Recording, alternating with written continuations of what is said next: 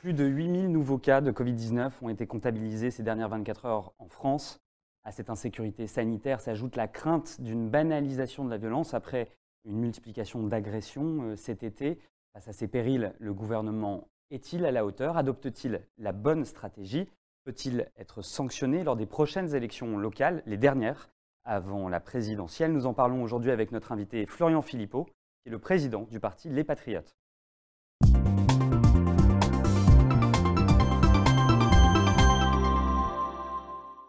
Philippot, bonjour.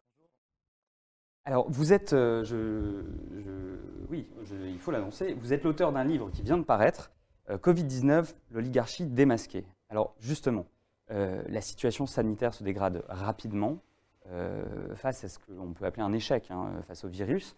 Est-ce que cet échec pour vous est dû à une mauvaise stratégie du gouvernement ou plutôt une stratégie mal mise en œuvre, mal comprise peut-être par les Français, par l'administration je crois qu'il y a plusieurs choses. Moi, je pense d'abord qu'on ne réussit rien dans la peur. Hein, euh, je crois qu'on ne doit pas. Je vois beaucoup d'affolement. Je vois un espèce de, discours qui, quand même, crée la panique et la peur depuis des mois. Je pense que ce n'est pas raisonnable. Je pense qu'on n'y arrive pas dans, ce, dans, ce, dans, cet entretien de la peur. J'entends le conseil scientifique, le professeur Delfrécy, dont on se demande. Au niveau mondial, on a dépassé le cap des 900 000 morts. Oui, oui, mais je parle là de la France, parce que vous savez, il y a des zones géographiques, des zones climatiques différentes. Donc un virus, on peut pas. Il y a des dynamiques différentes selon les zones. Là, on est, on est en France. Moi, je pense qu'il faut rester euh, très pragmatique sur ce sujet-là. Euh, il y a des choses à faire, clairement, qui sont mal faites ou pas faites aujourd'hui. Le contrôle de nos aéroports, le contrôle de nos frontières. Ça, à mon avis, il y a une grosse défaillance française depuis le début. Euh, je pense qu'il faut travailler sur le télétravail. Alors, ce n'était pas vraiment dans la culture française, mais ça doit le devenir beaucoup plus. Et puis, qu'on travaille, alors ça, c'est un peu tabou, mais sur le traitement. Hein. Euh, je veux dire, il y a des choses qui marchent dans des pays, l'hydroxychloroquine, professeur Raoult, euh, qui n'est pas le seul du tout à, défendre cet antiviral, euh, associé à un, antibiotique, n'importe lequel d'ailleurs, azithromycine ou d'autres. Et ça, je trouve qu'on n'en parle plus, où on a fait un faux procès pourtant à quelqu'un qui a beaucoup de talent et qui est reconnu mondialement. Raoult, sa, vidéo a même été censurée de manière honteuse hier sur YouTube, ce qui est incroyable, et on n'y travaille pas. Voilà. Alors par ailleurs, en, revanche, moi j'ai le sentiment, si vous voulez, que le gouvernement ayant été en faute lourde sur les tests et les masques il y a six mois, quand on en avait vraiment besoin, il n'y avait pas de masques, y compris, il n'y en avait pas pour les soignants, ce qui est un scandale absolu, on en a tous réclamé. Aujourd'hui, ils essaient d'exorciser leur péché originel en mettant une surabondance de masques obligatoires partout, y compris à l'extérieur, sans utilité scientifique démontrée. Pire que ça, avec le risque que ce soit mal utilisé, que ce soit mal utilisé, que les gens... L'efficacité du masque contre le virus a été démontrée euh, par plusieurs enquêtes scientifiques. Je veux dire, vous remettez en cause... À l'extérieur, non. Non, pas à l'extérieur. Non, non, je peux vous citer euh, même Blachier, si vous voulez, professeur Blachier, qui pourtant n'est pas quelqu'un d'imprudent, hein, qui, a dit, qui a dit principe de précaution inutile. Si vous êtes dans une rue bondée et que vous êtes collés les uns aux autres... Non, mais moi, les gens, moi, je suis pour la liberté, que les gens le mettent ou pas. Je dis simplement qu'on on fait croire aujourd'hui aux Français que ça va être la protection. Ce n'est pas la protection. Je veux dire, un masque, à la limite, vous le changez toutes les trois heures, masque chirurgical comme c'est prévu, vous le prenez bien par la ficelle, vous faites attention, vous vous lavez les mains, etc. C'est ça l'usage. Ça, c'est l'usage normal du masque chirurgical. Mais là, ce n'est pas ce qu'on voit, malheureusement. Ce qu'on voit, c'est les gens qui le mettent dans la poche toute la journée, qui gardent le même masque 48 heures, une semaine, un mois, un mois, hein, qui le touchent avec la main, y compris, on l'a vu le président de la République le faire. Hein. Et puis vous êtes d'accord avec l'ancienne porte-parole du gouvernement qui disait que le port du masque était impossible parce que c'était trop compliqué, c'était trop. Euh, Alors elle l'avait mal dit. On ne savait pas porter le masque. Elle l'avait mal dit. Elle l'avait mal dit et en plus elle l'a dit à un moment où c'était hypocrite. En fait, c'est simplement parce qu'on n'avait pas de masque. Elle aurait mieux fait de dire la vérité. À l'époque. Sur le fond, vous êtes d'accord Non. Bah, sur le fond, le masque est un, est un outil qu'il faut savoir utiliser effectivement. Mais ça, c'est n'importe quel médecin vous le dira. Si vous prenez votre masque avec votre main contaminée parce que vous avez touché des poignées de porte avant, c'est comme si vous mettiez votre main à la bouche. Donc voilà. Donc moi, je dis simplement attention à ne pas travailler sur les aéroports, les frontières, une meilleure stratégie de test, peut-être qu'on peut y revenir, euh, sur le traitement, sur le télétravail, des choses utiles, se laver les mains. Moi, je crois beaucoup au lavage de mains. Attention à ce qu'on maintenant on exorcise le péché original en mettant tout sur le masque. Hein, de manière un peu délirante, en faisant croire aux gens que ça va les protéger. C'est faux. Ça peut même avoir un effet contre-productif, euh, sans, sans, parler des effets que ça peut avoir euh, par ailleurs sur les enfants, des effets psychologiques qui peuvent être très désagréables pour une société. C'est ça que je dis. De la même manière sur les tests. On n'avait pas de tests quand il fallait en avoir massivement, là, en février, mars, avril. On en a tous réclamé, à juste titre. Aujourd'hui, alors on exorcise, le gouvernement exorcise son péché originel par une surabondance de tests, alors qu'il faudrait mieux cibler. Vous avez vu qu'il y, a des queues, notamment justement, en france euh, Justement. résultat, vous avez votre test. Parfois, vous avez votre test, vous avez le résultat du test une semaine plus tard. Donc ça sert à rien. Donc ce qu'il faut, c'est mieux. en moyenne. Euh, oh, ça dépend des endroits. Il y a des endroits où c'est 3, 4, 5, 6 jours. Et ça sert vraiment à rien dans ce cas-là. Ce qu'il faut, c'est mieux cibler les populations vous avez l'étude d'Harvard là-dessus qui est formidable, qui le dit d'ailleurs très clairement. Vous ciblez mieux les populations, vous faites des tests sur ces gens-là et vous avez surtout des résultats extrêmement rapides dans l'heure ou dans les deux heures. Et là, c'est une vraie stratégie efficace du test. Vous voyez, le masque, il peut y avoir une stratégie efficace, le test aussi, mais euh, sinon on est dans la com et on est dans l'entretien de la peur. Et moi, je ne crois pas à la peur. On vous entend sur la stratégie. Hmm. Le président du conseil euh, scientifique, hier, Jean-Paul Delfrécy, a averti que euh, ces prochains jours, le gouvernement serait obligé de prendre des décisions difficiles, sans donner plus de précision sur ces décisions difficiles à prendre. Est-ce qu'on est, selon vous, à la veille d'un nouveau confinement? Professeur Delfrécy, c'est le Premier ministre bis. Hein. un peu gênant. Enfin, il n'a pas, de, si vous voulez, pas de légitimité démocratique, ou alors il faut nous le dire. Si c'est le nouveau ministre de la Santé ou le Premier ministre bis ou le vice-président, il faut le dire. Parce que moi, je l'entends depuis des mois expliquer avant même les autorités légitimes et légales ce qu'il fallait faire. Ça, ça me pose un problème. C'est un conseil scientifique parmi d'autres, c'est tout normalement. Sur le reste, attention, euh, encore une fois, si on a une mauvaise stratégie, on peut être amené à détruire le pays et ses libertés. il faut être efficace, avoir une bonne stratégie pour faire retomber complètement euh, l'épidémie, ce qu'il en reste, Dieu merci, beaucoup moins qu'il y a six mois, les chiffres ne sont pas du tout les mêmes, il faut quand même le redire, et, euh, ne pas avoir une stratégie maximaliste pour la com qui consiste finalement à détruire le pays. Le confinement serait une destruction définitive de la France. Il faut quand même en être conscient. Pour vous, dans la ligne de crête, Mais vous savez, pour, pour, vous, dans la ligne de crête, prévention sanitaire, liberté publique, on penche trop du côté prévention et pas assez. C'est même pas ça, c'est que. On trop trop les, les libertés. C'est même pas ça, c'est je pense qu'on fait pas de la bonne prévention. Je pense qu'on fait pas les bonnes choses. Vous voyez, les deux pays en Europe où ça repart le plus, mais de manière très relative encore une fois. On n'est pas du tout, on est sur des nombres de morts 20 ou 30 fois inférieurs à ce qu'on avait en mars, en avril. Mais les deux pays où ça va le moins bien en Europe en ce moment, c'est France et Espagne. C'est les deux pays où depuis plusieurs semaines, on a imposé le plus le masque à l'extérieur pour la com. Le pays où ça va le mieux depuis juin, c'est la Suède le pays où il n'y a pas du tout l'obligation du masque et, où finalement ils ont beaucoup moins de cas et surtout beaucoup moins d'hospitalisation et beaucoup moins de morts. Ils en ont quasiment plus. Et donc ça, doit amener à réfléchir. Et là-bas, vous avez un épidémiologiste qui s'appelle Anders Teniel qui dit lavez-vous les mains, faites du télétravail, contrôlez vos frontières, mais arrêtez de, croire que le masque à l'extérieur sera la panacée. Ça peut être contre-productif. Vous pouvez vous contaminer avec ça au lieu de vous, vous protéger. Alors, passons d'une insécurité à, une autre. Euh, il y a un mot qui est sur toutes les bouches euh, à cette rentrée, c'est le mot d'ensauvagement, mmh. suite à euh, des agressions diverses, euh, violentes, parfois gratuites, qui se sont euh, multipliées cet été. Le gouvernement tenait hier un séminaire sur l'insécurité dont visiblement rien de concret vraiment n'est sorti. Est-ce que pour vous, la lutte contre l'insécurité, plus largement le régalien, est l'angle mort du président Emmanuel Macron? Bah, quel est l'angle vivant de sa politique, honnêtement? C'est échec sur tout. Enfin, c'est pas, pas meilleur en économique et en social, honnêtement. Hein. Et donc, c'est un angle mort parmi tous les autres. Bah, je suis désolé. il a tout euh, acheté, quoi. Bah, je vois pas, honnêtement, de politique. Euh, enfin, je vois pas d'éléments positifs dans ce qui est fait en matière économique et sociale, ou même environnementale, ou d'autres domaines, si on veut ratisser large. Non. Alors, en matière de sécurité, effectivement, ça fonctionne pas, mais ça fonctionne pas moins ou, pire que les, les précédents présidents de la République. C'est simplement qu'ils ont les mêmes défauts que les précédents. C'est la com. Vous avez M. Darmanin qui est devenu la speakerine de la place Beauvau. Hein. Euh, c'est-à-dire qu'il nous fait 8 tweets par jour et, il fait maintenant des conférences de presse tous les mois. Il nous a promis, pour nous donner des chiffres qui sont déjà en fait publiés depuis belle lurette sur le site du ministère de l'Intérieur qu'on connaît déjà, les chiffres de l'insécurité. C'est pas ce qu'on lui demande.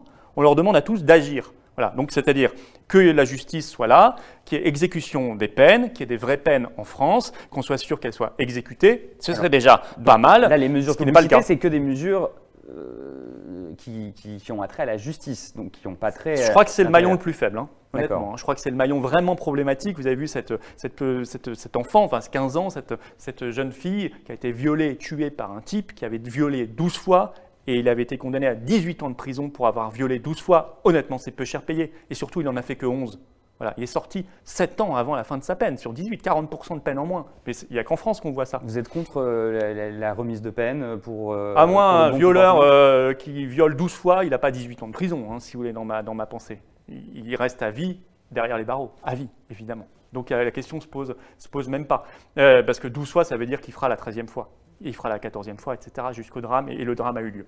Donc, si vous voulez, c'est ça le problème. Deuxième problème, moi, je suis un peu étonné de voir qu'on ne parle pas de la question migratoire. On sait qu'il y a, un, lien très fort entre insécurité et immigration massive. Alors là, j'enlève les fantasmes de ceux qui en ont dans la tête. Ça ne veut pas dire que tous les étrangers ou tous les Français d'origine étrangère sont des délinquants en puissance ou des criminels. Loin de là. Il y en a qui sont parfaitement assimilés. On le sait tous très bien. Donc j'enlève les fantasmes de ceux qui en ont dans la tête. Je dis simplement que trop d'immigration rend l'assimilation impossible et crée des zones, des poches de violence et de criminalité et qu'on le sait très bien y compris d'ailleurs on importe des trafics et des mafias euh, de l'étranger parce qu'on refuse de contrôler nos frontières. Pour pouvoir gérer tout ça, il faut avoir sa souveraineté nationale, sa souveraineté migratoire, contrôler ses frontières, ça suppose de quitter l'Union européenne et la Cour européenne des droits de l'homme et Schengen. Ben ça, euh, il faut le dire, il faut aller à la racine du problème. Sinon, on est dans la com. Donc, donc d'accord, la solution à l'insécurité, c'est sortir de l'Union européenne. Ça réglera rien en fait ça donnera juste la possibilité de le faire. Ensuite, il faut avoir les gens courageux au pouvoir pour, mettre en place les bonnes mesures sur l'exécution des peines notamment et avoir un peu de fermeté. Mais, mais, au moins, on aura le droit de le faire. Là, on n'a même pas le droit de le faire. Il y, a, euh, il y a quelques mois, on vous a vu... Euh, euh, mobilisés aux côtés des Gilets jaunes. Euh, samedi, il y a un, nouveau, un nouvel appel des Gilets jaunes à, se mobiliser. Est-ce que vous pensez que ça peut repartir? Ce, mouvement peut reprendre de l'ampleur et est-ce que vous y participerez? Non, j'irai pas euh, samedi parce que je pense que c'est plus la même chose. Enfin, les gens sont libres hein, aux Patriotes. Il y en a qui iront, il y en a qui iront pas. Il n'y a pas de conseil. Mais moi, je pense, si vous voulez, j'ai un désaccord. Par exemple, il y a une figure de M. Rodriguez. Je pense qu'il s'est fait happer ou rattraper par bah, les mélanchonistes notamment ou des milieux d'extrême gauche qui, ont, qui dévoyé, qui dévoient le mouvement. Et je pense que ça n'est pas ça le mouvement. Le mouvement des Gilets jaunes, c'est un mouvement très beau, très sain. C'était l'alliance de classe populaire et de classe moyenne. Mais je pense que ça a fini par, être, par d'abord tourner en rond parce qu'il n'y avait pas d'issue politique. Et moi, je travaille, moi, je pense qu'il y aura un soulèvement populaire dans le pays. Et je pense que ce ne sera pas là avec Jérôme Rodriguez. je pense qu'il y aura ça. Il y a quelqu'un qui partage euh, cette croyance, c'est euh, Jean-Marie Bigard, qui, euh, qui sera samedi présent aux côtés des Gilets jaunes et qui assure qu'il aura ses 500 signatures nécessaires à se présenter à la présidentielle. Comment vous voyez cette initiative qui vient un peu, excusez-moi, mais de nulle part? C'est vrai que l'homme est connu en tant qu'humoriste. comment vous vous expliquez? Comment vous, Est-ce que vous, avez, vous regardez avec bienveillance cette, cette non, mais il ne dit pas que les choses sautent, mais le problème, c'est qu'on sait très bien que ce n'est pas ça qui fait peur à Macron. Ce qu'il faut, c'est que, si vous voulez, qu'il y ait un soulèvement populaire et qu'à côté de cela, il y ait une issue politique. C'est ce qui avait manqué à la première génération Gilets jaunes. C'est-à-dire que ça finit par tourner en rond parce qu'il n'y avait pas d'issue politique. Nous, on travaille, si vous voulez, aux Patriotes, à un programme de révolution politique, un programme de salut public passe par le Frexit, la sortie de l'OTAN, la nationalisation des banques, le financement direct de l'État par la Banque de France, euh, l'interdiction des délocalisations, le protectionnisme, le patriotisme économique, un soutien massif aux créateurs, aux petits, aux TPE, aux PME, mais bien plus massif qu'on ne l'a jamais fait. C'est ça un programme, si vous voulez, de salut public, séparation des banques des dépôts et des banques d'affaires. Et, vous voyez bien que tant qu'on n'est pas là-dessus, et puis le RIC, la démocratie directe, remettre la souveraineté populaire, tant qu'on n'est pas là-dessus, les manifestations ne serviront malheureusement qu'à créer des phénomènes de casse, parce que c'est instrumentalisé par le pouvoir, et ça ne débouche pas politiquement. Donc on est perdant-perdant. Moi, je veux que je veux qu'on soit plus efficace. Pour parler, pour parler de débouchés politiques, mmh. euh, dans, la grande famille souverainiste, il y a évidemment votre ancien parti, le Front National, devenu Rassemblement National. On a vu cet été plusieurs euh, de vos proches euh, réapparaître aux côtés de lieutenants de Marine Le Pen. Il y a de nombreuses rumeurs sur un, réchauffement entre vous, avec, entre vous et la présidente du Rassemblement National. Est-ce que ça y est, vous êtes réconciliés est-ce qu'on peut s'attendre à une initiative commune politique euh, entre euh, votre formation Les Patriotes et le Rassemblement National, ou entre où vous puissiez euh, prendre part à des initiatives du, Rassemblement National? Non, j'ai lancé moi une initiative qui s'appelle la Maison commune des souverainistes. Il y a une vidéo qu'on ira voir sur ma chaîne YouTube pour ceux qui s'intéressent. J'ai écrit aux leaders souverainistes. J'ai organisé le 5 juillet, les Patriotes ont organisé un grand rassemblement. Il y a plus de 1100 personnes en Seine-et-Marne. Nicolas Dupont-Aignan est venu, je le remercie. Des associations souverainistes aussi. Ça dépasse la droite et la gauche. Il y a au sein du RN des élus, des cadres, des militants qui sont encore sincèrement souverainistes mais ce parti ne l'est plus. J'ai écouté le discours de dimanche. Vous avez dit cet été à l'Express, vous avez reconnu avoir discuté avec Marine Le Pen de sa stratégie pour 2022. Non, mais en fait, Marine Le Pen, la dernière fois que je l'ai eu au téléphone, c'était pendant le confinement en avril, pour être très, si vous voulez tout savoir, hein. parce qu'on avait une visio avec le Premier ministre comme chef de parti sur la situation sanitaire et qu'on avait des problèmes de connexion. Donc, on s'est appelé et on a discuté un petit peu parce que nous sommes des gens civilisés et donc nous avons parlé peut-être effectivement aussi de la suite des événements. C'est pas aller plus loin que ça. Non, je n'irai pas au RN. J'ai écouté leur discours de dimanche, c'était du souverainisme dilué 15 fois. Donc c'est pas ce que j'appelle du souverainisme. Euh, il faut, mais par contre, il y a encore des gens là-bas sincèrement souverainistes et ils sont bienvenus dans la maison commune que j'adresse à tout le monde. Il est temps de faire le rassemblement des patriotes et des souverainistes. Sinon, Macron gagnera à tous les coups. Enfin, l'oligarchie derrière Macron gagnera à tous les coups. On vous a entendu. Merci beaucoup, euh, Florent Philippot. Merci. Il est l'heure maintenant d'accueillir euh, sur le plateau Juliette Saint-Jean qui va poser vos questions à notre invité.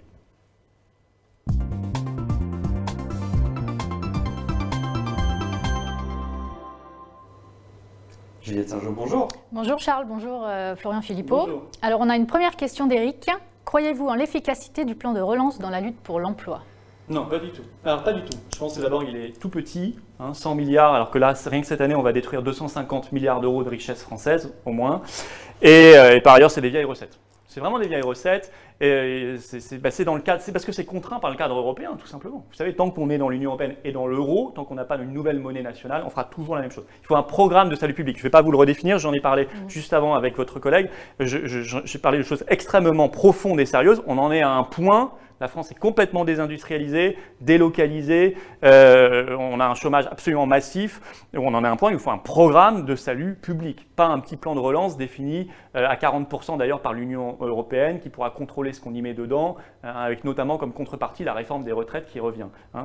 parce que ça, ça fait partie de la, contrepartie des 40 milliards, qui n'est même pas de l'argent que nous donne l'Europe. Hein. On s'engage sur 100, on en reçoit 40, ce qui est le plus mauvais accord de l'histoire de France. Bon, bref, tout ça, donc moi je, je pense que c'est pas bon. Et par ailleurs, ce qui m'a choqué dans ce plan de relance, c'est qu'il n'y avait rien pour les gens. Il n'y a rien pour les caissières, pour les routiers, pour les personnels de sécurité, les pompiers. ah non, il n'y a rien pour les gens. Les premiers de corvée, les premiers de corvée du confinement. Bah, dites-moi ce qu'il y a. Parce que... Il y a une augmentation de 100 euros d'allocation de la rentrée scolaire. Euh, il y a 200 millions pour les associations qui luttent contre l'exclusion euh, supplémentaire. Et, et, et c'est pas, pas étonnant, mais la stratégie du gouvernement, plutôt que donner. Sur la euh, fiche de paye, il y a quoi de, donner. Mais non, mais et sur la fiche de pension, il y a quoi mais qui, qui, paye la fiche de paye c'est-à-dire qu'en donnant, la stratégie du gouvernement, c'est en, donnant euh, pour l'emploi et l'activité, c'est comme ça que, selon le gouvernement, on lutte contre la précarité. Ah, selon le gouvernement, mais à chaque fois, c'est la stratégie du ruissellement. Vous ne pouvez pas accuser le gouvernement d'être libéral alors qu'il l'assume l'être. ah non, je bah, euh, non, mais moi, ils assument tout ce qu'ils veulent. Mais moi, je suis euh, anti-mondialiste, européiste et, et ultra-libéral comme ils le sont. Honnêtement, il n'y a rien, vous n'avez rien sur la fiche de paye et rien pour les petites retraites non plus. Ça, c'est factuel. Et, ce matin, j'entendais Gabriel Attal, je ne sais plus sur quelle radio, interviewé qui disait bah, le SMIC, non, on va encore une fois cette année le geler. Ça fait combien d'années qu'il est gelé? Donc, si vous voulez, c'est bien d'avoir les beaux discours pendant le confinement, d'applaudir les gens à la fenêtre, de dire les premiers de corvée, les, premiers euh, au front hein, qui, étaient là, qui, ont fait tenir la France debout pendant le confinement. Et puis, le moment venu, de, les oublier totalement. Voilà, c'est tout. Et je ne suis pas surpris, c'est le logiciel macroniste, je dirais que c'est le logiciel même de l'oligarchie mondialiste. Alors, on a une deuxième question. Euh, la fraude aux prestations sociales s'est envolée. Euh, quelles sont, selon vous, les méthodes qu'il faudrait mettre en place pour éviter cela? Demande Marise. C'est des techniques de, contrôle, évidemment. Euh, je pense que ça a un lien là aussi quand même avec une immigration massive. Je pense qu'il ne faut pas déconnecter les deux sujets parce qu'il y a beaucoup de fraudes sociales qui partent ensuite à l'étranger, on le sait, dans les pays d'origine. Donc je pense que les deux problèmes doivent être abordés ensemble. Et, par ailleurs, bah, il faut accepter de faire euh, du contrôle euh, de manière beaucoup plus fine qu'on ne le fait aujourd'hui. On sait bien le faire quand on le veut, le contrôle en France. Hein. Vous savez, euh, on le fait pour embêter les braves gens. Par contre, on le fait moins sur des questions aussi essentielles que celle-ci. Enfin, à côté de la fraude sociale, vous avez aussi la fraude fiscale, et, notamment des, très grands groupes. Là, ça représente des dizaines de milliards d'euros, et ça, on s'y attaque pas non plus. La question des paradis fiscaux n'est pas sérieusement traitée dans notre pays. Or, ça, ça représente des dizaines de milliards d'euros qui manquent dans les caisses de l'État. Alors, euh, la société est de plus en plus violente, se désole euh, Gaëlle. Et selon elle, quoi que l'on fasse, c'est déjà trop tard. Êtes-vous d'accord avec bah, Non, bah, je ne peux pas vous dire ça. sinon, je ne serais pas dans l'engagement politique. Je pense que c'est très tard. On est, parce que ce problème-là, on en parle depuis si longtemps. Euh, mais bien sûr qu'il y a des choses à faire sur, on parlait de l'exécution des peines, sur la justice, euh, sur la question migratoire, et, même avant cela, qu'est-ce qu'on paye? On paye une vision où on a créé, une théorie qu'on a créée il y a quelques dizaines d'années de l'enfant roi dans la famille, euh, l'enfant qui est devenu roi, qui est devenu tyran, dans certaines familles qui n'en viennent plus à bout. Le pédagogisme nous a dit à l'école, l'enfant et le maître, ça se vaut. Non, ça ne se vaut pas. Il y en a un qui est au-dessus de l'autre. L'adulte est au-dessus de l'enfant, le maître est au-dessus de l'élève. Remettre ces choses en place, ça fait longtemps qu'on le dit, ça ne se fait toujours pas. Ce qui est inquiétant, si vous voulez, plus que le phénomène presque en lui-même, c'est qu'on tourne en rond dans les débats depuis des années, voire des décennies maintenant, sur certains sujets clés, et qu'on ne voit pas d'amélioration dans les prises de décision. Et ça, c'est très très inquiétant. Donc je comprends que les gens s'inquiètent, ils se disent qu'il n'y a plus rien à faire, parce qu'ils ont le sentiment d'avoir en face d'eux des dirigeants qui, qui n'avancent pas, ce qui est incompréhensible. Parce que honnêtement, il y a quelques grandes clés qu'on connaît maintenant. Alors nous sommes au neuvième jour du procès Charlie, et selon vous, fallait-il rééditer les dessins demande Sophia Oui, mais bien sûr, enfin, ce n'est pas une obligation, mais ils avaient en tout cas parfaitement le droit de le faire. Et, moi, ce qui, me choque depuis cinq ans et demi, euh, depuis le drame de Charlie Hebdo, c'est que le meilleur hommage qu'on aurait pu rendre aux tués, c'est de défendre comme un bien précieux notre liberté d'expression, ce que nous ne faisons pas. Elle a encore, elle avait déjà beaucoup reculé avant, mais là, elle recule encore plus vite depuis. Alors, c'est la question de la pression islamiste, mais pas que. Vous savez, c'est tous les petits groupes de victimes de pression, toutes les, phobies, hein, toutes les phobies qu'on a inventées depuis, on en invente tous les jours. Alors chacun veut être une victime, chacun veut pleurnicher, chacun veut interdire, chacun veut être le petit censeur d'un dessin, d'un texte, d'un mot, d'un, de je ne sais quoi. On appauvrit le langage, on appauvrit la pensée, on appauvrit la liberté d'expression. Le gouvernement, au lieu de freiner ça, de mettre en place des lois anti-censure, pour contrer un peu les GAFAM qui font beaucoup de censure, il accélère le phénomène hein, en participant à ces, polémiques stupides. Et puis même, ils ont tenté de faire passer la loi Avia, qui, Dieu merci, a été retoquée par le Conseil constitutionnel, tellement elle allait loin contre nos libertés. Donc, si vous voulez, depuis cinq ans et demi, on aurait dû sacraliser la liberté d'expression et on la massacre comme jamais dans notre pays. Dans, notre pays, on ne peut plus rien dire. Honnêtement, on est dans un pays, là, on étouffe complètement. Et quand on ne peut plus rien penser ni rien dire, eh bien, on crée moins, on est moins intelligent. Et vous allez voir, il y aura un déclin civilisationnel rapide parce qu'une civilisation qui ne peut plus penser librement est une civilisation qui s'appauvrit. Est-ce que pour vous, les, dessins de valeur actuelle qui ont fait beaucoup polémique mmh. à la rentrée relèvent de cette euh, liberté mais bien sûr, mais bien sûr. Euh, que Obono, à titre personnel, se sente un peu choqué, oui, très bien, mais de là à saisir la justice, à, demander euh, à, ce que cette, euh, cette rédaction s'excuse publiquement, à faire des polémiques parce que l'un d'entre eux va diriger un service politique sur une radio ou je ne sais quoi, mais c'est déliant, ça en dit long quand même. C'est quoi? C'est un dessin, on l'aime ou on l'aime pas, c'est un dessin, il n'y a rien d'illégal là-dedans. Voilà, c'est tout. Alors en plus, quand ça vient de Mme Obono, qui nous donne des leçons d'antiracisme, alors qu'il n'y a pas plus racialiste et indigéniste qu'elle, hein, quand euh, le Premier ministre est nommé, le seul tweet qu'elle trouve à mettre, c'est euh, Jean Castex, un homme blanc de droite, honnêtement, hein, c'est du racialisme, hein, c'est du racisme, c'est pas autre chose. On aurait mis un homme noir euh, de droite ou, de gauche, on aurait dit c'est du racisme, à juste titre. Bah, un homme blanc aussi, c'est du racisme.